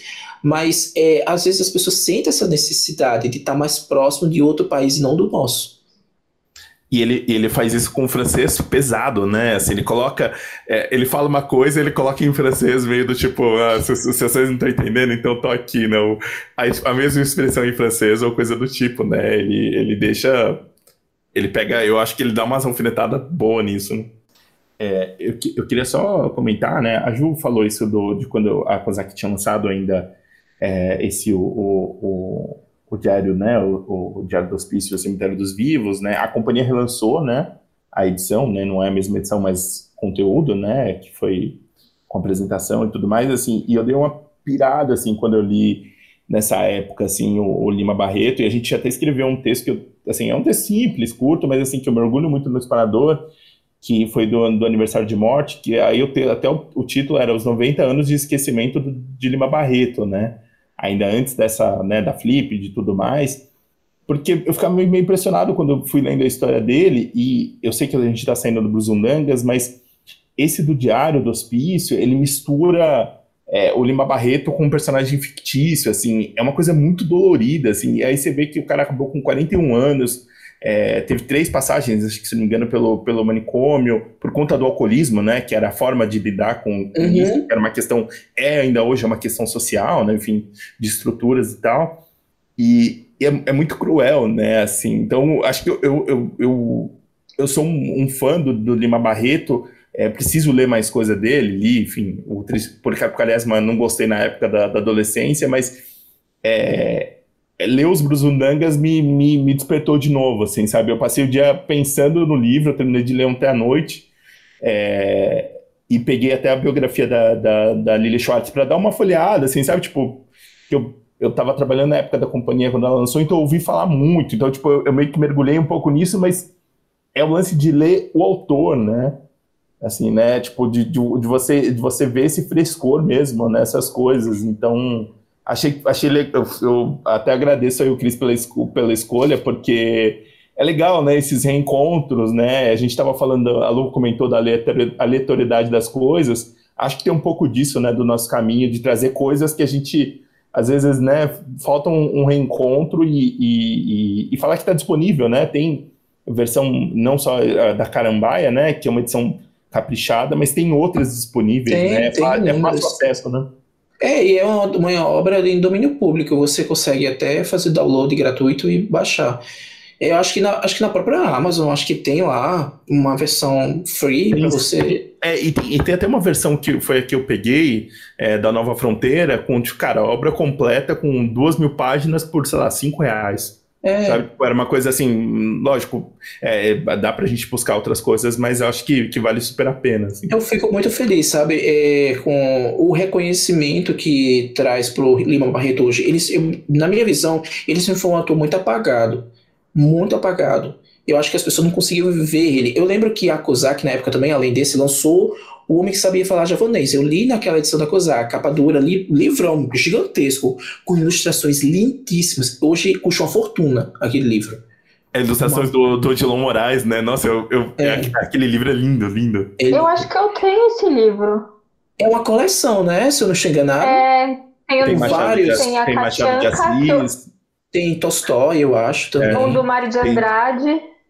Gente, esse livro é uma fortuna hoje. Ele, eu já vi ele muito caro, muito caro. Porque sumiu. E é uma obra-prima, né? Aquelas imagens são belíssimas. Essa edição eu acho bem bonita mesmo. Bem bonita. Então, aí eu, eu fico muito feliz com esse reconhecimento dele. Inclusive, agora, recentemente, teve um catarse, não sei se vocês chegaram a ver, Clara dos Anjos. E eu apoiei, eu achei incrível também o projeto. Ainda bem que deu certo. E vai chegar aí uma edição maravilhosa. E é um livraço também. Eu vi depois, eu vi depois, Cris, mas putz, eu, eu, a edição parece muito, muito legal mesmo. É, ela é editora é, especializada em literatura negra. É, Escureceu, acho que é o nome. É, o Lima ele não faz sucesso enquanto vivo, ele vai ser publicado na década de 50 e mesmo assim sem esse reconhecimento todo. Mas mesmo assim, ele sempre foi muito visto é, comparativamente com Machado.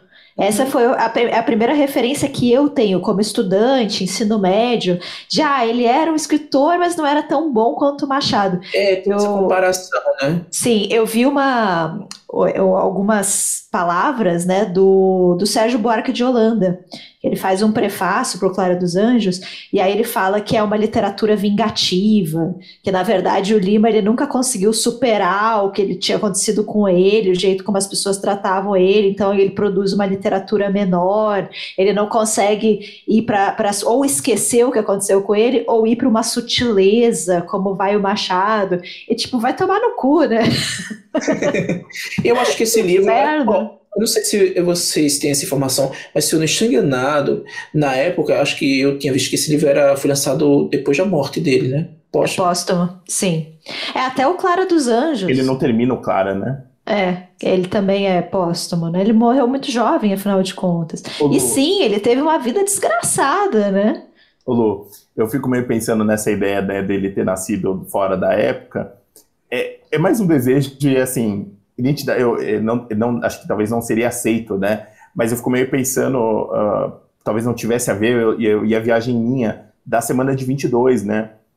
É, uhum. Eu vejo ele mais próximo do modernismo, no, no, é mais um sentido de, de uma coisa diferente do que do Machado mesmo, né? E, e, e não querendo fazer comparação com o Machado, né? Assim, ele não dá para comparar, não é, não é, não é exatamente para isso que a gente que a gente precisa, né? E ele morre ali em, em 21, se não me engano, né? Na boca. Eu não, não acho, não, não tô falando com isso, ele seria aceito, seria. Ele podia ficar puto e falar, não vou seguir essa galera com esse poeta francês aí junto, né? Isso, mas assim, é só no sentido que eu fiquei, é, talvez um pouco, né? Ele teria, ele teria um outro reconhecimento, um outro olhar, né? Mas por causa da, da, dele ser negro, né? Acho que alguma coisa do tipo. Sabe o que eu estou me lembrando agora? É, não sei se vocês já leram Ruth Guimarães. Ruth Guimarães. É, água. Água funda. Funda, isso. Eu acho que é desse período. E aí, no, é, pra você ter noção. É um pouco depois, Cris, mas é. É, é mais ou menos desse período. Acho que é, é, é, no modernismo já. Eu acho que é. Ele, ela, vem, ela escreve o livro um ano antes do Primeiras Histórias. E aí falam que é um livro maravilhoso, mas aí vem o Primeiras Histórias e o Guimarães Rosa vira o Guimarães é, Rosa. Gente, é, aliás, esse livro foi antes, ele foi, ele foi lançado, escrito antes de Guimarães, mas é muito parecido. A forma, é o regionalismo, é lindo demais. Eu sou apaixonado por esse livro. Então, é o regionalismo tudo. E quando eu tinha lido antes, né, Guimarães Rosa, quando eu peguei esse livro, caramba, é isso. E aí eu, eu vejo também muito essa questão do reconhecimento é, por ela ser negra, enfim, nessa questão da época do modernismo. Ô, Jus, você tem a edição da, da 34 que saiu, não foi? Então, ele ficou anos, foi. É, foi a época que eu, que eu freelei para 34, é, ele saiu nessa época. É ela ficou, acho que, coisa de 20 anos sem ser publicada. Uhum. É, é, foi esquecido. É que, assim, acho que tem no é... prefácio falando. Acho que... Ela, é que, assim, além de, de, de, romancista, porque ela tem outras coisas que ainda não foram publicadas, ela é muito conhecida por, por estudar folclore. Então, a obra dela, teórica, é, é ainda referência. Mas a literária foi totalmente apagada assim, totalmente apagada. É, aí esse Água Funda foi um baita resgate, assim, da 34. Foi uhum. muito legal. E é um livro espetacular, porque ele tem muitas pinceladas ali do, do, do, da abolição, pegando esses resquícios, né, da abolição, só que ela mistura com, eu acho que é, não sei se é um pouco de literatura fantástica, e aí mistura com regionalismo, é uma obra espetacular, eu nunca vi algo tão único.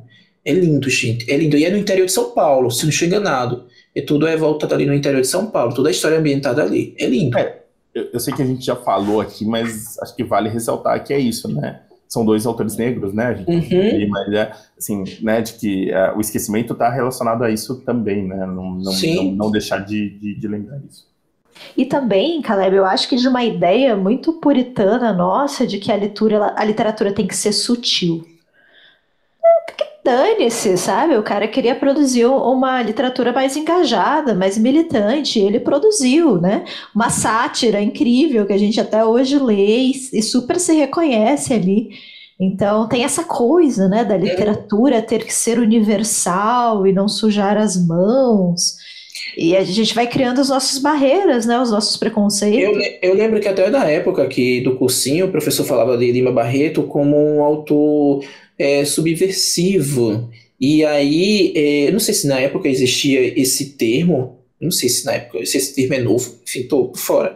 Mas ele falava muito disso, que era, era praticamente considerado um autor subversivo. Se você pegar obras como esse conto que eu falei, O Homem Sabia Falava Javanês, é, Os, os Brusundanga, Clara dos Anjos e outros dele, tem muito essas alfinetadas é, para a política, para a sociedade. Eu acho que ele foi um autor que incomodou muito. Sim, Clara dos Anjos, é uma menina que sonha com um futuro belíssimo e é estuprada e tudo dá errado, sabe? Então é isso, é aquela, aquele personagem incômodo que tá falando coisas que você não quer falar. Você quer falar sobre o Rio de Janeiro se transformando na Nova Paris, entendeu? Você não quer falar sobre estupros, feminicídios. Sim. É, se, se a gente pensa até nos outros dois famosos dele, tanto Policarpo Quaresma, tirando sarro desse, desse ufanismo é, recém, recém é, de, de, nova república, né, de, de, de, desses marechais, e o, e o, e o, e o retrato né, do, do escrivão Isaías Caminha, que ele meio que cai na desgraça dos jornalistas, né, dos, dos amigos jornalistas. ele critica, ninguém gosta de ser criticado e vai, você vai excluindo, né? Acho que nunca teve nem. É, acho que ele ficava. As pessoas ficavam mais putas ainda com ele. É, eu queria saber, eu acho que eu gosto de, de, de atiçar um pouco é, a curiosidade das pessoas. E o que vocês acharam é, sobre, é, principalmente vocês que leram, é, ah, sobre a arte da Buruzundanga. O que, que seria essa crítica da arte da Buruzundanga para aquela época, né? Porque a gente está falando aqui um período pré-modernismo, é, é bem interessante isso. É, ele basicamente fala que nada presta, né? É um grupo de, de gente com o rei na barriga que produz uma, uma arte absolutamente irrelevante, exceto a música, né? Ele fala sobre a música, que a música, assim, você ainda encontra alguma coisa de qualidade, mas mesmo assim, só em determinados nichos, né? Só num, num, num, num nicho mais popular, porque aí, a partir do momento que vai para o salão, também ela se esvazia completamente de significado. Eu achei curioso é que ele, faz, que ele fica falando das cópias né? Do tipo, oh, vamos ver tal coisa. E aí você chega lá, tem uma cópia, né? Eu fiquei, eu fiquei com a impressão de que tinha essa coisa meio de nada presta, e ainda assim a gente fica ainda babando por uma foto, uma, alguma reprodução de alguma coisa que. Não, tem importância, mas assim, no sentido de, em vez de ter o próprio, né? Talvez, não sei. Que agora você falou, eu fiquei pensando nisso. Assim. eu acho muito genial, porque é como se essa. Na época, né, que ele faz um retrato da época, é como se isso for, fosse feito é, para pessoas que é, não pertencesse ao Brasil. É, é como se a gente estava tocando aqui no assunto, é para europeu europeia mesmo. Mas, por outro lado, aqui é, ele meio que é, subestima também essa questão toda da arte, trazendo nesse contexto essa crítica né, sobre a, a, as obras de arte, sobre as pessoas, que, com o modo como ela visualiza. Ah, será que você vai entender o que é isso? Sabe, tem tudo isso envolvido. Então, é meio que essa crítica não é para todo mundo, é para determinadas pessoas. E aí é ser tão atual, gente, é tão atual que meio que segrega, sabe? Ah, eu penso muito nisso. É meio que a gente vê essa segregação. É, não faz sentido. Enquanto vocês falavam isso, eu lembrei de um episódio que parece que faz tanto tempo da nossa história recente. Fui até procurar aqui, porque merece. É, o ex-secretário de Cultura, Alvim. Roberto Alvim, quando lançou o projeto, nem lembro mais o projeto, porque não foi para frente, né? Mas era para fazer é, incentivo à, à, arte brasileira. Uhum. E aí ele diz a seguinte frase: A arte brasileira da próxima década será heróica e será nacional. Será dotada de grande capacidade de envolvimento emocional e será igualmente interativa posto que profundamente vinculada às aspirações urgentes de nosso povo, ou então não será nada. Gente, isso parece um trecho tirado da Brusundanga. É, isso, exatamente isso. Eu ia falar assim, e, e, e, até o formato, né? Porque ele, ele tem essa coisa é, meio é mais uma sátira, uma né? Sátira. Puta. É muito, muito, muito bom. Eu tava vendo esse, esse pronunciamento ao vivo, e na hora que ele fala que a arte será imperativa, assim, tipo, arrepiou, assim, eu fiquei meio, meu, o que, que esse homem tá fazendo? Tem alguma coisa muito errada nesse discurso. E aí, depois que vieram, né, que ele fez referência, enfim, a vários... Goebbels, né? É, o Goebbels, é... Enfim, eu, eu, lembro, eu lembro da cruz, assim, que eu fiquei, nossa, o que, que é essa cruz e tal, mas eu, eu não, não tinha ligado, sabe? E aí tem a cruz eu lembrei, é, a cruz eu lembrei do, do daquela edição do Tempo e o Vento, eu acho que um dos primeiros livros aparece é, a cruz. E demos a volta inteira aqui para falar é, sobre é... nazismo, então vamos falar sobre o Primo Leve agora. Mais uma hora de Mas é isso, gente. Leiam Lima Barreto, é essencial. Eu acho que é um autor ainda que, é, apesar que teve a Flip, que eu achei incrível trazer ele para trouxe um holofote, né? Colocou ali e trouxe um brilho para ele. Inclusive, achei bem interessante porque muitas obras foram relançadas. Teve aquele box na fronteira, obras reunidas. Então, foi bem interessante é, a, a sociedade conhecer esse autor tão genial, tão futurista, tão visionário. Eu acho o, o Lima Barreto um dos autores mais completos da literatura brasileira. É, é, é, é acho que o mais legal, acho que a, a Felipe cumpre um pouco do papel dela, né? Pensando quando ela faz isso, né? Ela, ela dá a oportunidade de aparecer outras coisas sobre o autor, né? Tipo essa edição que a gente falou, a própria é, da Carambaia, né? No sentido de, tipo, cara, dá pra você fazer muita coisa, né? O autor que estava esquecido mesmo. Sim, quem era o curador da época? Era José Era? Desse do. Era. Hum. Você vê que a gente foi tão falado Lima Barreto, todo mundo discutindo a obra, a vida, e o pessoal do marketing da tag não viu, não estava sabendo. Ah, essa eu, eu ia falar, eu, eu, quando, quando eu falei que a gente ia gravar Lima Barreto, a gente tem que falar dessa polêmica. Eu, eu tava, eu tava esquecendo já. É, e assim, é, né, é um, enfim, é, é difícil. Né, ah, é, é bem eu, assim eu, também tem, tem treta da tag, né? É uma é. coisa de louco. Eu tenho uma história que eu falei assim, eu cheguei, eu, eu, eu sou casada com alguém que não é do mundo dos livros, é alguém que sabe das coisas por mim, por osmose, né? Aí eu falei assim para Rafael, Rafa, a tag aprontou de novo, você não tem ideia. Ela foi mandar um brinde sobre o, o, Lima Barreto, com referência ao Lima Barreto. Aí ele me interrompeu na hora e falou: só falta você me dizer que eles mandaram um copo de cerveja. Rafa, e a frase, a frase era horrível. O, fim, o, o triste fim do não sei o que na mesa. Um copo tipo... na mesa, o triste fim de um copo na mesa. Horrível, gente, horrível. Sei lá, eu fico bem pensando, vou fazer uma homenagem para um autor, quero aproximar. Cara, você lê a biografia em três, três parágrafos dele, né? Pelo menos você vai ter uma ideia. Cara, o, a, a, você vê a vida mesmo do Lima Barreto, cara, é uma vida muito miserável mesmo, assim, sabe? Tipo, de alguém que sofreu de verdade, cara. Sabe? Tipo, Não, e se você jogar no Google, ele sempre vai falar sobre o alcoolismo dele. Exatamente. É, é, é, é óbvio, né? Assim, é, é meio absurdo, né? A não ser que a pessoa tenha visto isso, mas não tenha ligado. Fez por. Não sei se por, eu posso dizer essa palavra por ingenuidade, mas é, não sei. Ou, ou achou que isso não ia dar, dar em nada. Para complementar todo esse horror, né? É, ainda a curadora do mês foi a que fez a biografia do Lima Barreto. Lilia Schwartz. alguém, alguém, que, assim, é muito engraçado que a biografia dela, ela fala, né? Ela ficou obcecada com ele, né? Enfim, é, relaciona as coisas que ela, tá, que ela estudou, né? Que Parece que foram, foi uma década de, de pesquisa, né? É, é, não, de... é muito. Cara, eu falei pra Juliana, eu falei, são 60, são, são quase 70 páginas de notas. Nota de rodapé. 70 páginas de nota de rodapé. Que delícia. No livro, vocês sabem. Juliana vai ao Juliana, não, Juliana se empolgou demais. Assim.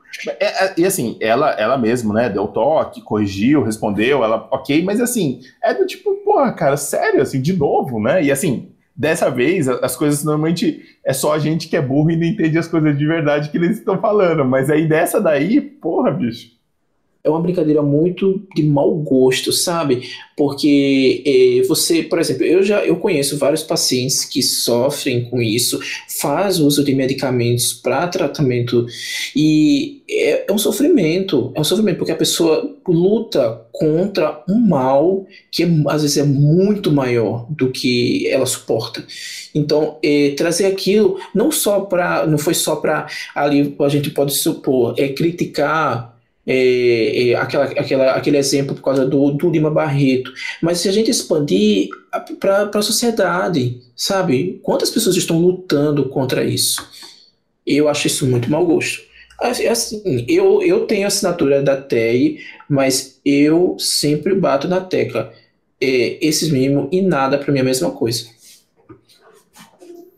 É meio que tira o foco, né? Assim, eu não vou falar mais assim, isso? É, é, ainda sobre essa questão, o meu pai é alcoólatra. Ele perdeu a visão faz 10 anos por conta do alcoolismo. Foi diabetes, mas foi relacionado ao alcoolismo. E assim, a, a questão do, do, Lima Barreto, do Lima, é, é, que ele foi um exemplo, assim, ele ter escrito que foi a exceção, né? Ele é o exemplo, assim, ele é um, um, um o que seria o brasileiro é, pobre, negro, é, que, que assim, alcoólatra, sabe, tipo, Porra, bicho, assim, você quer fazer. Tá na margem da sociedade. É. Você quer fazer uma homenagem para ele, faz de verdade, cara, assim, sabe? Tipo, então indica alguma coisa, lê ele, fala dele, sabe? É, é, é muito. É, é, é muito fazer piada com uma coisa que, assim, olha para a sociedade, é como você falou, né? Tipo, olha para a sociedade, assim, sabe? Tipo, é uma questão que parece brincadeira, mas não é, né? Olha, para você tocar nesse assunto de fazer homenagem para ele, sabe o que poderia ter feito? Não só para ele, mas para todos que eles botam, porque são quatro copos. É, o copo de 89 centavos. Quatro copos ali é, que tem vários quatro autores. Por que não colocam um conto de cada autor? Pega esse conto, fazer, saber falar japonês, um outro conto do, do, do Lima Barreto. Eu creio que não custa caro, faz tipo uma, uma revistinha pequenininha, como já fez. Acho que saiu, até tá aqui aquele conto do, do do, do Fitzgerald, enfim, tem outros pequenos, finos, e bota como mimo. É muito mais é, é proveitoso para nós leitores ler um conto desse do que ter um copo de 89 centavos. É, tag contrata o Cris. Fica aqui a nossa hashtag do programa, tag contrata o Cris, é isso aí. Cris, queria te agradecer muito por você ter muito topado. Obrigado.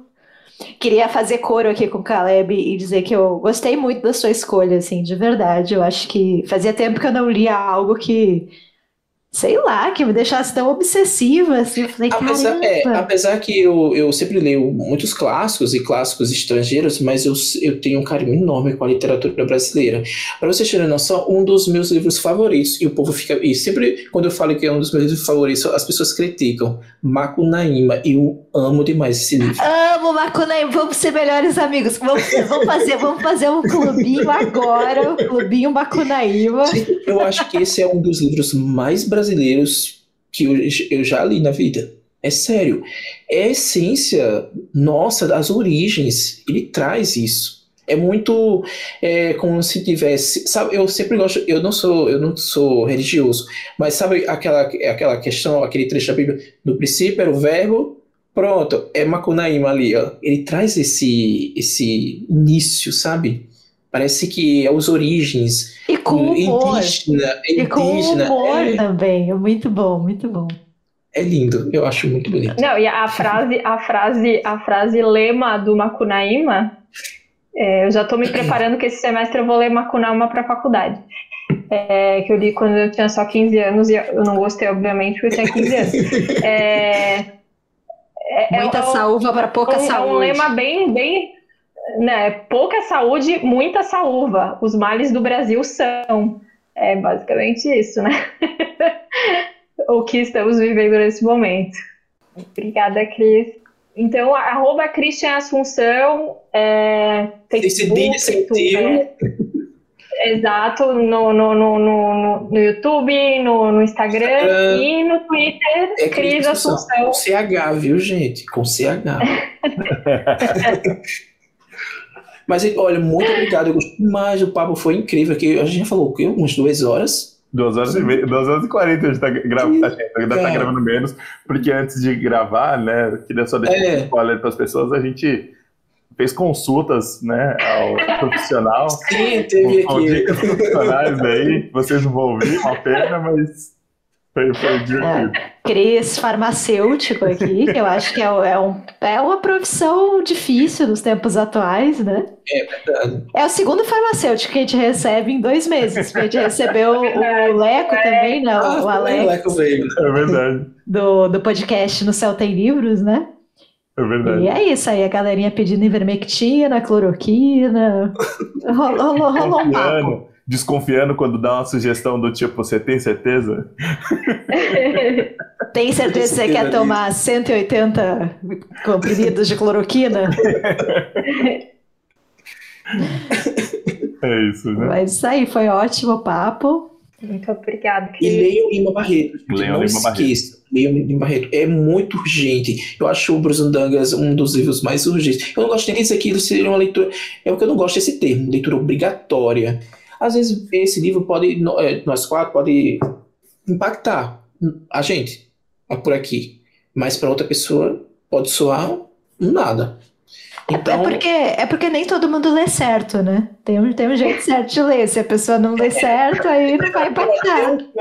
Essa questão de ler certo é o caso, eu acho, dos livros do George Orwell. Eu, eu vejo muito conflito.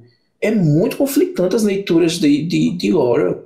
Umas pessoas leem e dizem que é isso, outras leem não, é aquilo. Mas, mas, eu acho, mas eu acho que não, exatamente não ter certeza que é o divertido, né? Assim, no sentido de uma boa obra, né? Assim, que ela dá margens a, a interpretações que você fala assim, não, não é possível isso, cara. Não, é o caso do Dom Casmurro. É, não, a mulher traiu. Não, não traiu. Sim. Eu não vejo traição nenhuma ali. Sinceramente, eu não vejo. Eu não sei onde é que tiraram é porque esse não negócio. Tem. Quem acha que tem tá errado. Brincadeira, galera. Não, não você não falou isso. A galera já tá se virando o olho. Assim, ah, não tem, assim? não tem. No final das contas, eu acho que tudo ali é da cabeça dele. É, é é invenção dele. E ele é um narrador ali em primeira pessoa. Você é um narrador, inclusive, não confiável. Eu digo desse jeito, bota não confiável nisso. Gente, nunca confie no narrador, essa é a história, essa é... Aí, é, é, eu, eu, a literatura é mágica, né? É mágica. Eu gosto muito dos números, mas a literatura é linda. É, eu só gosto da literatura, não gosto do primeiro Mas a partir de hoje combinamos de gostar um pouquinho mais de química. Pois é, né? Fica aqui um pacto entre o grupo. Eu, eu sempre recomendo começar pela química orgânica, porque é, eu acho que mais é a palatável, mais, né? mais palatável. E é lindo. Palatável é uma palavra ótima. É química, o paladar é químico, você são cores. Juliana já foi, já foi catapultada já pela crise, já foi cortada já. Mas eu, eu, lembro que no colegial foi a única coisa que eu entendi de verdade, foi química orgânica. Lembro alguma coisa? Talvez não, mas eu lembro que foi a parte que eu entendi melhor. Não, mas eu, às vezes eu viajo tanto esse negócio de química, né? É, que eu fico olhando os livros, caramba, o quanto isso é química. É sério, até o papel que ele escolhe. Tem uns papéis que você compra, né? Uns livros que você compra importado, que não é, tem logo aqui no início. Oxidation Free. Aí, é, os livros importados, alguns estão vindo assim, oxidation free. Aí, quando eu fui pesquisar sobre, é um tipo de papel que eles estão lançando lá fora que não oxida. E, por exemplo, quem mora próximo... Não oxida é, nem na maresia, Cris. Nem na maresia, nem na maresia. Nem se for publicado pela Record. Né? Aí, editora Record. Vamos, vamos, Mas, vamos é, inclusive, eles mudaram o papel, tá muito bom, né? Porque eu tenho um livro do... O livro do... Aqueles, o... Graciliano Ramos os novos estão vindo no papel bom. Os, no, os novos, não, os novos. É, muito é, bom. bom Ô, Cris, eu gosto dessa sua obsessão com a química, de ver química com tudo. Eu acho divertido, mas a parte de você ter um monte de inseto e bicho morto no quarto pegou um pouco pra mim. Eu tô. tô você não gosta não de insetos? Eu tô pensando em mortos dentro do meu quarto. Mas você, por exemplo, quem, fizer, quem faz biologia, você entra no laboratório, ou mesmo em casa, alguns biólogos têm. Mas aí eu não tenho, não tenho amigo desse tipo, querido. Eu sei, eu sei escolher minhas não, amizades. Hoje eu não tenho, né? Mas é, foi um dos meus passatempos favoritos na, na infância, era coletar inseto. eu, eu fiz outro dia uma story de macacos, porque aqui onde eu tô tem muitos macaquinhos. O Humberto, do canal Primeira Prateleira, já me mandou a ficha do macaco. Ó, essa é a espécie, ele é originário do Nordeste, mas ele tá vindo muito pro Sul. Ele já me passou, assim, uma informação. Ele é biólogo, né? Ele é biólogo. Aí, né? o privilégio de você ter amigos biólogos, né? Mas vamos, vamos encerrar, gente. Beijo pra todo mundo.